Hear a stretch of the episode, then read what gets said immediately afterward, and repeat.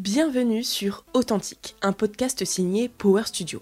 Je suis Lisa, la fondatrice. Passionnée par l'entrepreneuriat, les réseaux sociaux, mais surtout par les femmes inspirantes et ambitieuses, j'ai décidé de lancer Power Studio, un écosystème dédié à l'empowerment des femmes au travers notamment de l'entrepreneuriat et du digital qui sont pour moi des leviers considérables pour l'émancipation des femmes. Ce podcast est une des clés de cet écosystème.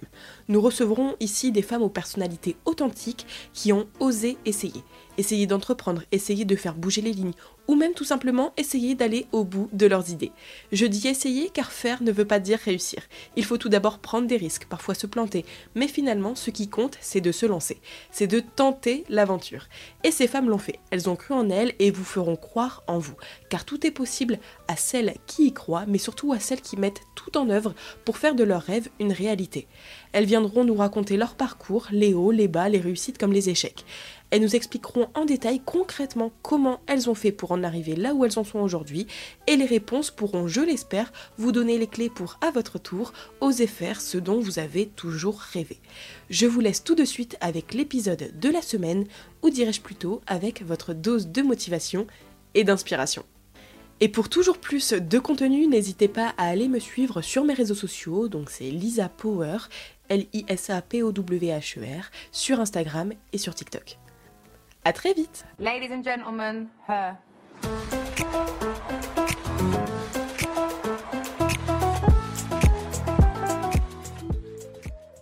Bonjour à tous, j'espère que vous allez bien. Alors on se retrouve après plusieurs semaines sans épisode. Voilà, je vous avoue que décembre et début janvier, j'avais pas spécialement de temps euh, d'aller enregistrer euh, des épisodes, c'était des périodes assez chargées. Personnellement, j'habite à Lille, je sais pas si vous le savez, et je tiens à enregistrer la plupart de mes épisodes en face à face pour nouer un, vrai lien avec mes invités, et du coup j'avais pas spécialement de temps d'aller sur Paris parce que la plupart des personnes que je veux interviewer sont sur Paris.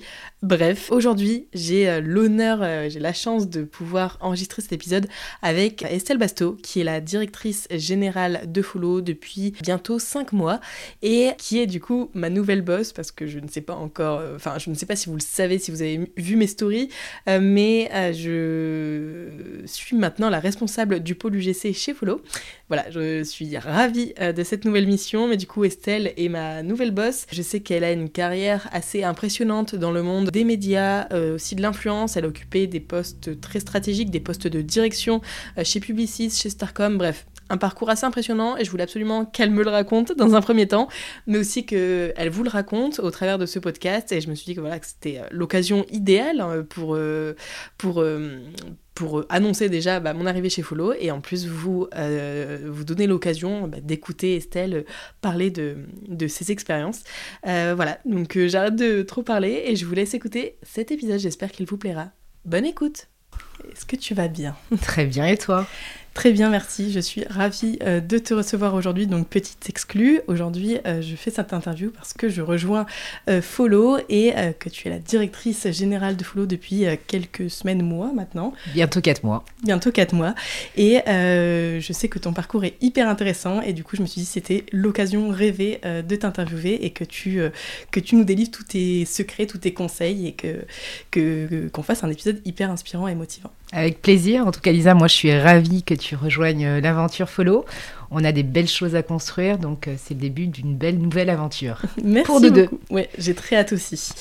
Euh, alors, on va commencer directement dans le vif du sujet. Est-ce que tu peux nous parler un petit peu des études que tu as pu faire? Oui, bien sûr. Bah écoute, moi j'ai fait un bac ES, e donc bac éco, et ensuite j'ai fait une école de commerce, j'ai fait l'ESSEC, euh, et ensuite, bah, j'ai senti que j'avais un peu cette fibre communication.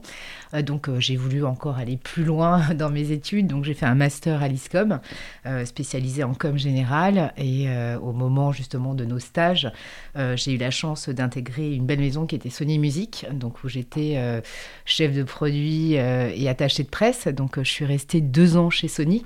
vraiment une super belle aventure. Donc j'étais au Label Épique avec Thierry Chassagne et Emmanuel Durand. j'ai eu la chance bah, un peu de commencer à bien comprendre le lancement ben, de produits, mais qui n'était pas un produit comme les autres parce que c'était de l'humain. Donc c'est toujours un peu différent que si on lance un produit classique. Euh, je suis restée deux ans et euh, à l'époque, je travaillais avec euh, une, agence de communication qui travaillait à l'époque sur des CD, donc ça remonte un petit peu loin. Et j'ai senti que j'avais un peu en plus envie de m'orienter sur une partie un peu plus création. Euh, donc euh, j'ai décidé de quitter la belle maison Sony, qui à l'époque c'était un peu fou parce que quand on rentrait chez Sony, euh, bah voilà, c'était la maison, on voyait des artistes, c'était un peu le côté waouh paillette que tout le monde aime et que j'aime toujours, mais qui quelque part il me manquait un petit peu cette partie un peu marketing produit que j'avais envie de créer en fait. et donc j'ai été rejoindre une agence qui s'appelait Publistory, hein, qui faisait beaucoup de publi reportages, mais dans la mode, le luxe et aussi quand même le food au fur et à mesure. Et cette grande maison, euh, au fur et à mesure, a été rachetée euh, par euh, un grand groupe, à l'époque qui s'appelle Cara et aujourd'hui Densu. Et donc on s'est retrouvés, c'était assez rigolo, j'ai toujours cette image, on était dans, des locaux à Boulogne-Billancourt, dans un petit appartement, et on se retrouve d'un seul coup dans des grands bâtiments à la Défense. Donc il y a un peu ce moment de choc de culture, c'est toujours quand les entreprises petites deviennent un peu grandes. Et j'ai eu la chance en fait d'évoluer au sein de, de, de, de, Cara à l'époque, qui est Densu aujourd'hui, où euh, j'étais donc euh, en charge de la publicité, donc chef de publicité, responsable de publicité, euh, directrice de publicité. Et après, bah, on a la chance souvent dans des grands groupes de, favoriser tout ce qui est mobilité. donc j'ai intégré une autre structure au bout de, de 4 ans qui était une structure dédiée au B2B et la santé. Donc, c'était accompagner toutes les communications corpo, donc qui s'élargissait complètement de mon univers, qui était la mode, la beauté, le luxe, euh, toute la partie contenu, parce qu'on faisait du contenu, mais qui était un peu plus print à l'époque euh, et pas du tout digital. Euh, donc j'ai fait, je suis restée quelques années et j'ai eu à nouveau la chance de, d'avoir eu l'opportunité d'intégrer un pôle qui s'appelait à l'époque les opérations spéciales. Euh, bah, les opérations spéciales, c'est toute la partie brand content, euh, la partie partenariat média.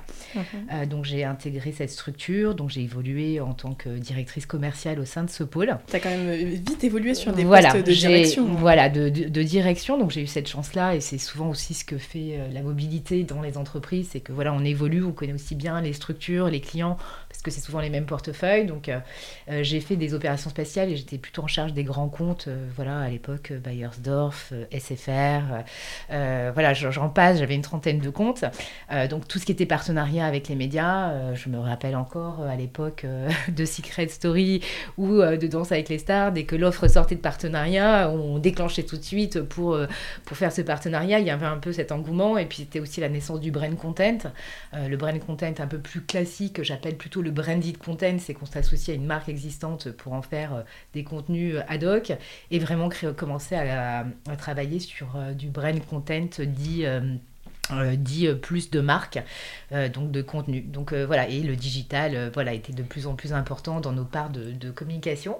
Puis au même moment, quand j'étais euh, directrice commerciale de ce pôle, euh, bah, il m'arrivait un peu une aventure incroyable. C'est que je pars avec ma meilleure amie en vacances. Ben, il y a un moment dans la vie où on se pose des questions. Est-ce que je continue dans les médias Est-ce que je continue dans les partenariats Est-ce que j'ai pas envie de faire autre chose? Moi, je suis une fan de mode. C'est quelque chose qui m'inspire beaucoup. Euh, bah, tout ça parce que ma grand-mère était couturière. ma mère est complètement dans cet univers-là. Et, et, ce qui s'est passé, c'est que avec ma meilleure amie, on s'est dit, on s'est dit qu'il fallait juste justement euh, peut-être se, lancer dans l'univers de la mode, mais de quelle façon? Et puis nous, on a quand même toujours euh, cet esprit très, euh, depuis toujours, le côté bio, le côté un peu recycler les choses, et on s'est dit, mais pourquoi on ne montrait pas des vide dressing sur Paris pour que justement on donne la chance à des filles qui n'ont pas forcément les moyens de pouvoir s'habiller avec des marques qu'elles aiment et on s'est dit, ouais, on va lancer ça. Donc on est rentré à la maison, on dit à nos copains respectifs, bon, bah, on veut monter un truc de vide dressing. Elles disent, oui, ok, d'accord, très bien, mais comment? On fait, on sait pas. Moi, je connaissais des stylistes, elle, elle connaissait aussi euh, pas mal de contacts sur Paris, sur Paris, parce qu'on avait pas mal de réseaux toutes les deux. Et donc, on a commencé toutes les deux avec notre smart à aller chez des gens en disant bah, envie de les dressing et nous, on va les revendre euh, euh, sur des lieux. Donc, on avait nos appartements et on revendait chez nous euh, les, les, vêtements. Donc, on a commencé à avoir 30, 40 personnes et puis ça a un peu grossi. ce projet, la chance que j'ai eue chez Densu, c'est que quand j'en ai parlé, on m'a dit go. donc à un moment, je bossais au 4-5e, donc mon vendredi était dédié pour aller chez les filles, aller chercher les vêtements. Et j'ai eu la chance à un moment de rencontrer une personne qui avait fondé Violette Sauvage, donc qui était des lieux physiques sur Paris. euh, qui justement euh, euh, faisait pas mal d'événements de dressing. On était à peu près dans la même tendance au même temps, donc on s'est pas mal associés, on était beaucoup présents en tant que Violette Sauvage sur ces événements. Donc pour nous, c'était canonissime parce que ça nous a créé un vrai réseau. Et donc ça, ça nous a complètement lancé pendant 4 ans. On a eu des relais presse, on a commencé à créer une communauté. Donc c'était super excitant pour nous. Et puis en même temps, il nous arrivait un truc complètement dingue, c'est que via une amie, euh, euh, il y a une personne justement qui déménageait de Paris euh, dans le sud de la France, qui était une grande dame, qui me dit bah voilà j'ai beaucoup de vêtements à vendre, je sais pas quoi en faire, venez voir. Et donc on arrive chez cette dame. Le truc le plus incroyable, c'est que donc on pensait avoir des vêtements assez classiques, etc. Et on se retrouve avec une pièce de 50 mètres carrés avec que tes vêtements vintage Dior, Chloé, enfin toutes les marques, juste incroyable, le rêve. Et là, on a été super honnête avec elle en disant, écoutez, nous, nous c'est beaucoup, c'est-à-dire que c'est des choses qu'on ne peut même pas nous estimer, mais je suis pas sûre qu'on est capable de le faire parce que ça se trouve, on va pas le vendre à la bonne valeur. Elle fait, non, je vous fais confiance, j'aime cette honnêteté, euh, on vous confie... Euh, on vous confie le dressing. Donc nous, ce qu'on avait fait avec ma meilleure amie, c'est qu'on a fait appel à un commissaire-priseur et on s'est retrouvé à vendre à Drouot.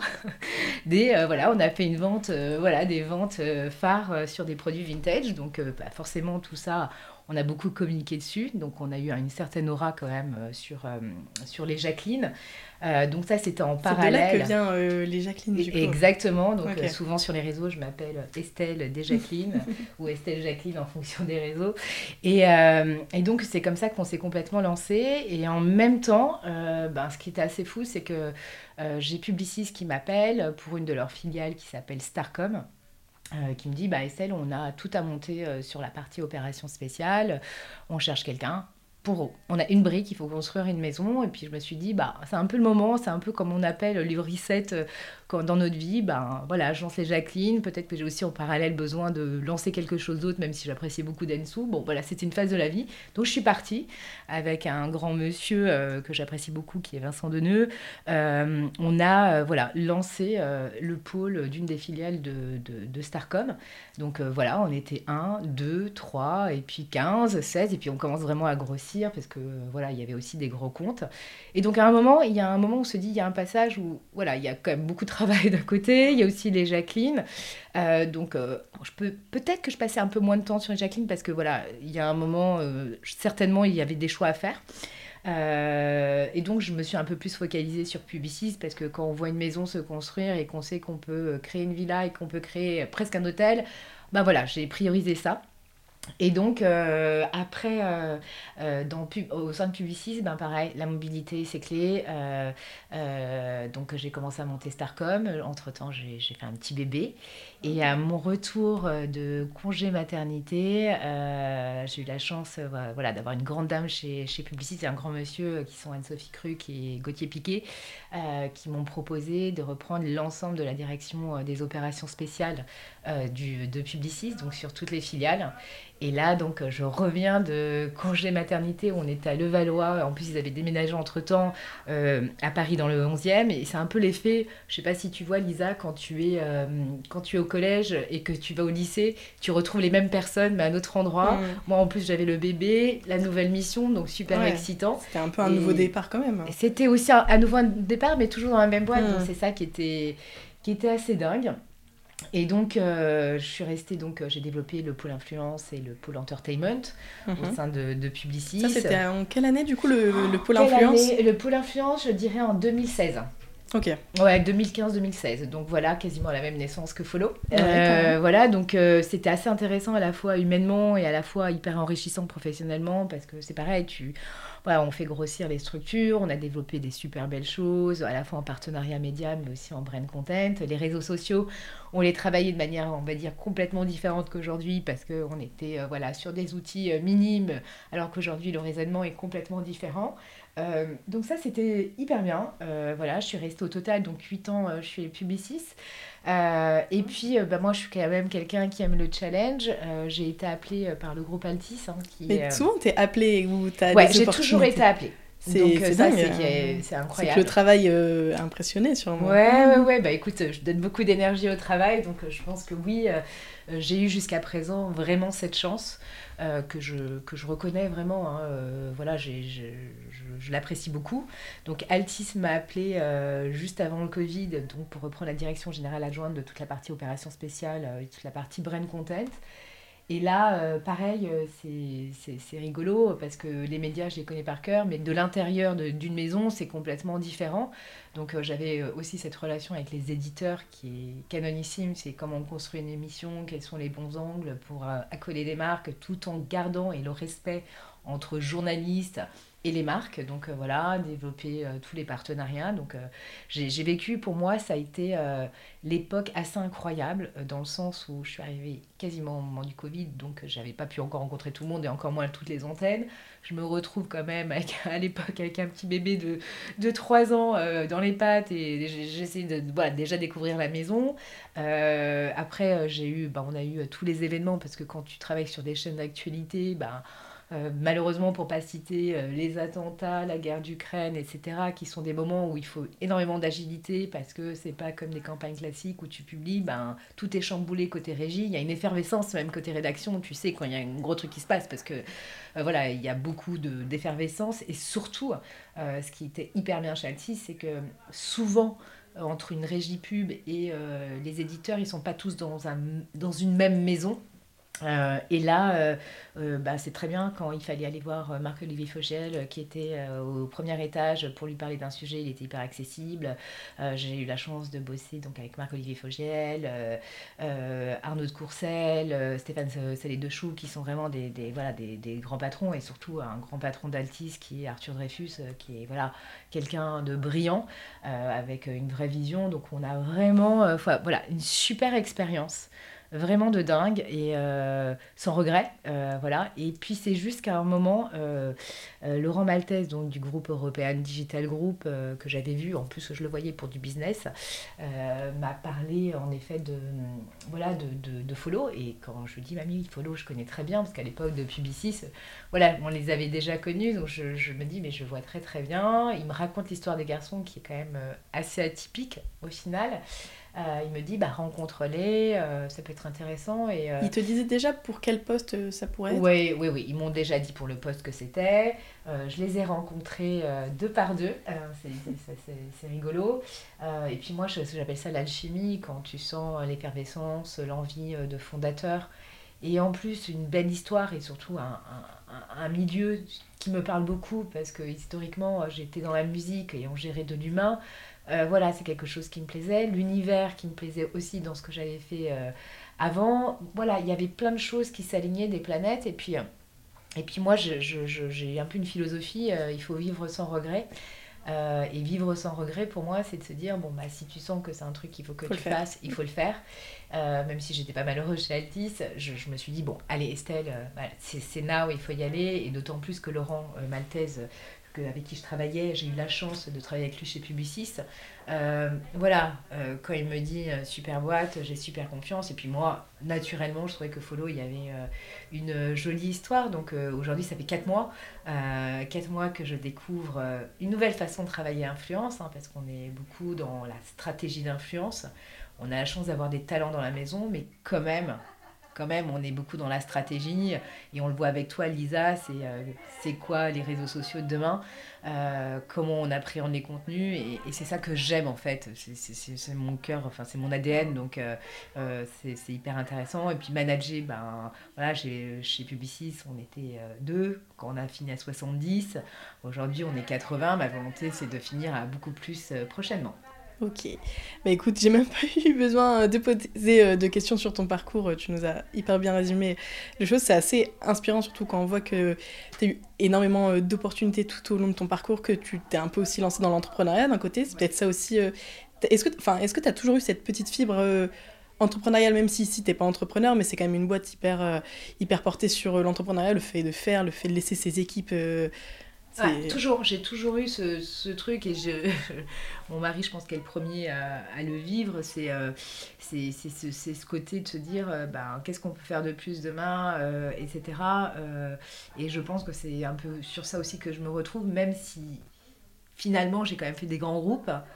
Bah, le fait de, de, de, créer, de faire du brain content, d'être créatif, quelque part, tu es presque dans l'entrepreneuriat parce que tu dois créer des choses au service des marques. Après, pour moi, personnellement, bah, l'expérience de Jacqueline, c'est sûr qu'elle est dans la tête. Et d'ailleurs, les Jacqueline, t'as arrêté depuis? J'ai arrêté, ouais, j'ai arrêté. Euh, c'est marrant parce que des fois, je reçois des mails en disant euh, quand est-ce que reviennent les Jacqueline, donc on sent qu'il y a une certaine appétence, mais bah, voilà, il y a aussi aujourd'hui des plateformes euh, où c'est beaucoup plus facile pour les gens. On est chez soi, on photographie, on shoot et, et on vend. Mais moi, ce que j'aimais bien dans les Jacqueline, c'était ce côté hyper relationnel, c'est-à-dire que les gens viennent, c'est-à-dire qu'il y avait quel bonheur en fin de journée de se dire les gens ils sont partis, ils sont heureux parce qu'ils ont acheté un truc qu'ils ne pouvaient pas se payer parce que c'est pas cher. Et ça, en fait, euh, c'est un peu le plus de l'humain, en fait. C'est plus de l'humain que j'adore parce que l'épanouissement est hyper clé, donc c'est top, quoi. Est-ce que tu pourrais nous dire quelles sont tes fonctions en tant que directrice générale? Parce que je trouve que souvent, quand, enfin, CEO, directeur général, on ne ouais. sait pas en fait clairement ce qu'ils font. Bah, en fait, euh, ça dépend un peu des organisations, des entreprises, mais clairement chez Follow, euh, l'idée c'est voilà, d'accompagner la transformation de l'entreprise, donc avec une vision claire et les différents chantiers qu'on doit mener, côté RH, côté organisation, côté client, côté offre, donc c'est toute cette partie business. Bah, c'est aussi, enfin je disais RH, mais c'est un point central, c'est-à-dire euh, quand on est dans une entreprise, c'est quoi la vision de demain pour nos talents et pour nos équipes? Qui est centrale. Euh, c'est aussi, euh, on va dire, la relation client, euh, comprendre les enjeux. Donc il y a vraiment toute cette partie-là. Et puis il y a un enjeu évidemment financier, c'est de piloter au mieux un BP, un business plan pour, pour accompagner la croissance d'une entreprise et comprendre les risques et les menaces et les opportunités. Hein, le, fameux SWOT, SWOT voilà, marketing qu'on qu connaît tous, mais c'est vraiment ça. Moi, ma vision de Flow, elle est très claire. Moi, j'ai dans un premier temps, c'est comment euh, on arrive à grandir, comment on, on, on se différencie aujourd'hui euh, de nos concurrents et euh, comment on accompagne aussi la croissance de nos filiales. Euh, ça, c'est central pour moi. Et euh, ouais, bah justement, ouais, j'allais te demander comment toi tu vois Follow d'ici un, deux, parce qu'en fait je dis un, deux ans, parce qu'en fait ça va tellement vite qu'on peut Bien même sûr. pas se projeter à 10 ans, Bien mais sûr. justement où est-ce que toi t'aimerais euh, amener euh, Follow? Bah, Clairement, euh, Follow déjà c'est déjà d'asseoir toutes les filiales qu'on est en train de développer, que ce soit sur le pôle célébrité, personal branding et la partie production. Donc ça c'est déjà parce qu'on lance des filiales, donc il faut asseoir toute cette partie-là. Et moi, euh, ma vision, c'est follow euh, international. ah oui, c'est sûr, c'est vrai qu'on n'est pas encore à l'international. On n'est pas assez présent. Euh, on a quelques talents qui aujourd'hui voilà, ont une vraie résonance euh, au niveau international, mais c'est euh, quel pays, comment et euh, les plans d'action. mais notre priorité quand on lance voilà, des petites entreprises dans une entreprise et qui devient un groupe, la priorité, on va dire, dans la première ou deuxième année, c'est de stabiliser déjà cette partie. Et euh, comment tu as réussi à te familiariser avec les fonctions de directrice générale, générale? Parce que tu n'avais pas encore été euh, directrice euh, Si, alors si. pardon, hein, peut-être j'ai été nommée directrice générale de Publicis okay. euh, à mon retour de congé maternité et chez euh, Alti, j'étais directrice générale adjointe de la régie. Ok, donc voilà. tu connaissais déjà oui, tous les outils de management, voilà, de direction. Okay. Ouais, exactement. Et tu as. Comment dire tu as réussi à bien euh, te familiariser avec l'environnement follow qui est sûrement pas le même que Publicis. Non, rien à voir. Bah, en fait, on est sur une autre génération. Euh, c'est assez marrant parce que dans toutes les boîtes où je suis passée avant, j'étais généralement la plus jeune. Mmh. Et là, c'est la première fois que je me retrouve dans une boîte où je suis la plus vieille, mmh. parce que la moyenne d'âge, c'est plutôt 23-26 ans, donc je suis loin du compte. mais, euh, mais je trouve que c'est hyper intéressant culturellement, même dans la culture de l'employé, de l'entreprise.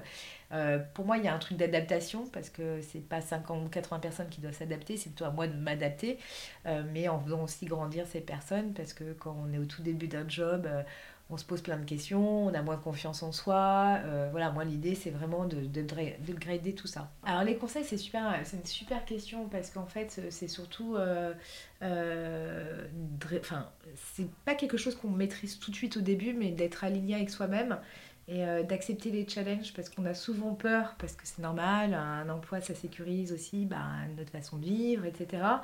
Mais jamais se dire que c'est impossible. Et c'est comme ça que j'ai toujours raisonné. C'est-à-dire les Jacqueline, ah bon bah ok on a ce projet, tout le monde était là, ok les filles vous êtes encore en plein délire. Et en fait on a été jusqu'au bout. Et bien si on se pétait la gueule, en fait c'est pas grave. Je pense que aussi euh, d'accepter les échecs de temps en temps doivent aussi nous permettre d'avoir une autre vision. Euh, moi, j'ai eu la chance, enfin, en tout cas, j'ai pas eu le sentiment de vivre des échecs. Peut-être sur les Jacqueline où je me suis dit, bah finalement, j'ai peut-être pas été au bout d'une histoire, mais c'est pas grave. Mais voilà, il faut, euh, faut se donner un peu un courage d'aller au bout de ce qu'on a envie. Il n'y a rien de pire que de rester dans une boîte où on se sent pas bien.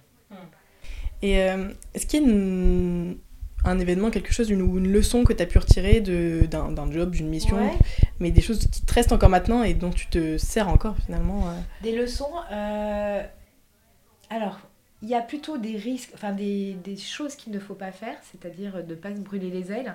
Parce que souvent, quand on est embarqué dans des boulots, euh, on s'écoute pas, en fait, et on peut, en fait, perdre très vite, euh, très vite, euh, ben, notre corps hein, qui parle, etc. Et on parle aussi de gens qui font des burn-out, etc., qui sont des choses très, très difficiles. Il faut savoir s'écouter et se dire, bon, bah, là, j'ai besoin d'aide parce que je vais pas arriver jusqu'au bout. Et, et, ça, je pense que c'est beaucoup lié à la confiance. moi, je, donne toujours l'exemple, j'ai une dame qui est brillante, avec qui j'ai travaillé chez, chez, chez Publicis, qui est Marion Brideau, que je recommande, qui a le site Olima. Je me profite de mon petit instant pub qui euh, voilà, me, disait un moment très juste, c'est qu'à un moment, il faut savoir être aligné avec soi-même euh, et que si on n'est pas aligné avec soi-même, on ne retiendra rien et on pourra rien faire de plus, c'est-à-dire tu n'auras pas de meilleur de toi-même. Et si on s'écoute pas, ça ne marche pas. Donc ça, c'est plutôt un peu euh, le conseil. Après... Après, après, ça fait aussi partie des tempéraments de chacun. Il y, a, il y a ceux qui n'ont pas envie de, de beaucoup évoluer. J'en ai beaucoup dans, dans, mes, dans mes copines qui favorisent plutôt bah, j'ai mon cadre et je suis bien et je veux pas plus. Moi, je pense que je suis plutôt une nana un peu plus euh, à me challenger, mmh. toujours plein d'idées dans la tête. Et, et voilà, mais enfin, c'est une question de, de personnalité. Toi, du coup, tu as travaillé dans l'influence, tu as monté un, un pôle euh, dans l'influence. Euh, on va dire, c'était pas le tout début de l'influence en 2016, mais c'était encore quand même euh, les prémices. Et euh, maintenant, on est en 2023 maintenant, et, euh, et, ça a quand même bien évolué. Et comment toi, tu perçois du coup euh, l'influence parce que tu as bossé dedans pendant des années et comment tu vois le futur aussi euh, de, l'influence qui évolue très rapidement? Bah, En fait, euh, j'ai envie de dire, le futur de l'influence, il est difficile à palper parce que j'ai l'impression que ça change tout, tout le temps. Aujourd'hui, bah, on est sur les sujets, bah, pour le coup, Lisa, tu es la plus à même de connaître ce sujet sur la partie TikTok et du GC qui sont vraiment, pour moi, voilà, une tendance qu'il faut qu'on, qu'on surfe. après, je pense que beaucoup de gens ont lié l'influence à euh, des images qui ne sont pas forcément positives et ne comprennent pas forcément les métiers des, agences comme Follow qui font de la stratégie d'influence, hein, qui deviennent un poids média hyper important pour les clients, qui est de se dire, bah, on s'appuie de gens qui ont une audience. Hein. Aujourd'hui, il faut se rappeler que même chez nous, on a des talents qui ont plus d'audience que certaines chaînes de TNT, donc c'est pas neutre aujourd'hui, et qui ont un pouvoir d'influence. Faut juste savoir bien le faire et de la bonne façon. Donc, euh, euh, voilà, moi je, vois comme un métier aujourd'hui qui va prendre un, poids média tellement important dans les prochaines années qu'il faut savoir être un peu visionnaire euh, sur notre façon de l'appréhender et, vraiment surtout enlever cette idée reçue euh, qui nous pend tout le temps au nez de se dire euh, bah, les filles à Dubaï, euh, le côté le quotidien le fait sur TF1 où il se manque mm. régulièrement des influenceuses. En fait, c'est pas ça. Il y a des marques qui ont très bien compris, beaucoup dans la mode, dans le luxe, il n'y a pas de sujet, mais il y a quand même un gros travail d'évangélisation dans un premier temps à court terme. Il y a aussi montrer l'efficacité parce qu'aujourd'hui, euh, bah, c'est comme un plan média. Euh, quand une marque euh, va faire de la télé, elle a besoin de savoir son, nombre de contacts, enfin toute son audience, etc. Aujourd'hui, il faut qu'on soit exactement de la même façon. Donc, bah, j'espère qu'il y aura plein de nouvelles plateformes bientôt à nouveau. Enfin, là, déjà, TikTok, pour moi, c'est un chantier tellement atypique, avec, qui a l'antithèse presque d'Instagram, je trouve. Euh, même dans sa façon euh, bah, d'appréhender. On parle moins de talent, mais on parle plus de créateurs de contenu UGC. des UGC like, hein, ceux qui font de l'UGC unboxing, ceux qui font des UGC témoignages. Enfin, il y a plein de formes possibles et inimaginables. Et ça, c'est hyper intéressant parce que je me rappelle encore, c'est assez intéressant, quand j'étais chez Publicis avant de partir chez Altis, on s'était interdit de communiquer sur TikTok parce que voilà, réseau un peu, un, peu border, les bagues, il y avait un peu une image pas forcément très positive.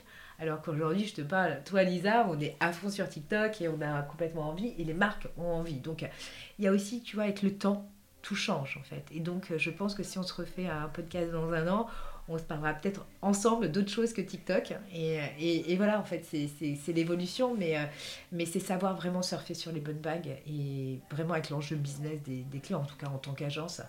Et puis moi, euh, même pour moi, euh, TikTok, c'est, on s'en est parlé il y a quelques semaines, il y a plein de choses que je découvre, ou je, voilà, je découvre. Voilà, c'est des algorithmes, mais c'est hyper bien. Euh, est-ce qu'il y a une expérience euh, pro, ou pourquoi pas perso si tu as envie de partager, euh, qui, que tu as envie de. Bah, plutôt pro là dans, dans le cadre de, du podcast, mais que tu as envie de nous partager, un truc qui, qui t'a marqué dans ta carrière, qui. Même limite une mission en particulier, un tournage, enfin quelque chose qui, qui, te reste en tête Une expérience pro qui m'a marqué, en fait, j'ai tellement aimé ce que j'ai fait partout. Euh, c'est une chance, ça. Ouais, c'est vraiment. Euh, euh, ouais, peut-être à l'époque avec Gulli et avec Mattel, on avait créé une émission éducative pour les enfants. et je trouvais que la démarche a été hyper bonne. À l'époque, on ne produisait pas en tant que brain content des émissions pour une chaîne. et on avait réussi à faire ça à l'époque de Densu, qui avait vraiment cartonné. Et c'est vraiment de, de co-construire avec de l'édito avec une démarche hyper positive, c'est-à-dire que je n'en ai pas un rendu lambda, j'étais là en train de dire bah, qu'est-ce qu'on doit faire euh, pour les enfants, pour, euh, justement euh, les, les aider à apprendre via la télévision. Donc il y avait un peu ce que fait aujourd'hui beaucoup France Télé d'ailleurs, on était un peu dans cette démarche. Et euh, tout à l'heure, tu nous disais que euh, justement, tu, tu, te donnais énormément quand tu étais au travail et que tu, ouais, tu te donnais à fond. Et euh, bah, justement, est-ce que tu aurais des petits conseils pour, bah, pour ceux qui sont au travail, tout simplement, pour essayer d'être focus et de donner le meilleur de soi-même et de, entre guillemets, impressionner ses supérieurs et du coup avoir des opportunités Alors, je crois que vraiment, j'ai une leçon, on ne doit pas impressionner ses hmm. supérieurs. Ça, je trouve que c'est c'est pas la bonne démarche. C'est plutôt de se dire se fixer des priorités euh, qui nous sont allouées ou en tout cas qui sont fixées. Après, ça dépend à quelle échelle on est. Euh, mais c'est surtout, euh, voilà, ce, le conseil, c'est déjà savoir se préserver. Et je réinsiste sur ça, c'est-à-dire que la journée devant l'ordinateur, on ne bouge pas de sa chaise, c'est pas possible. Il faut savoir se redonner un peu de souffle. Et je, je, là, récemment, on a fait un truc canon chez Follow, voilà, que j'avais initié avec les garçons. C'était de faire la semaine Wellness Week, où justement à l'heure du déjeuner, les gens pouvaient se faire masser, euh, il y avait un, moment de pause pour une manicure, enfin un moment de complètement, je relâche tout parce que le cerveau, euh, ben, ça fonctionne et si on veut qu'il ne s'arrête pas, il ne s'arrête pas.